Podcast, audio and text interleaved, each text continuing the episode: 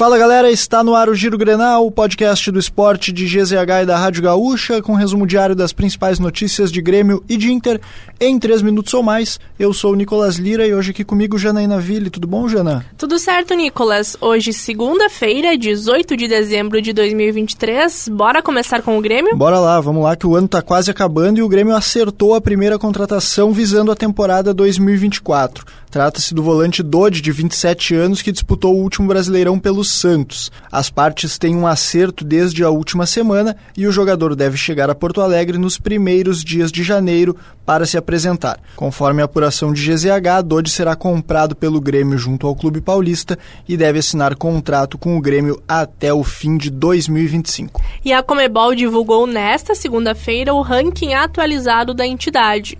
O tricolor aparece na sétima colocação e desta forma deve ser um dos oito cabeças de chave da Libertadores de 2024.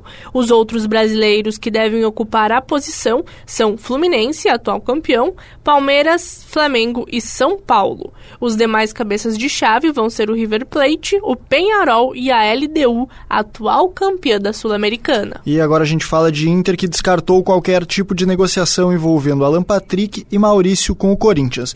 Nos últimos dias, os nomes dos jogadores foram especulados no clube. De acordo com a imprensa paulista, o Inter teria recebido uma proposta pelos dois. Entretanto, o clube descarta qualquer possibilidade de liberação dos meias pela importância na equipe de Eduardo Cudê dentro do planejamento inicial de 2024. E a reunião do Conselho Deliberativo do Inter acontece nesta segunda-feira e a pauta é a votação do orçamento para o ano que vem. A direção do clube está projetando 553 milhões de reais em receitas para 2024. O Inter também irá apresentar um superávit de mais de um milhão de reais, além de projetar um aumento no investimento no futebol.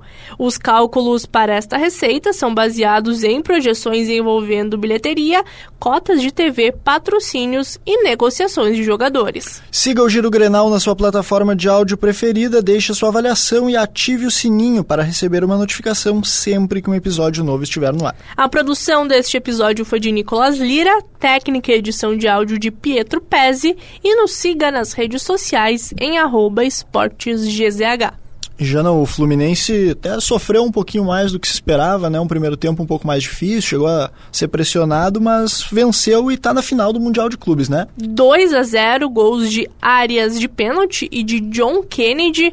Agora a expectativa, Nicholas, é para o City que joga na terça-feira. É, e vamos, vamos ser sinceros aqui, né? Não deve ter nenhuma surpresa, o Manchester City deve ser o adversário do Fluminense, né? Fernando Diniz ou Pepe Guardiola? Só o tempo dirá.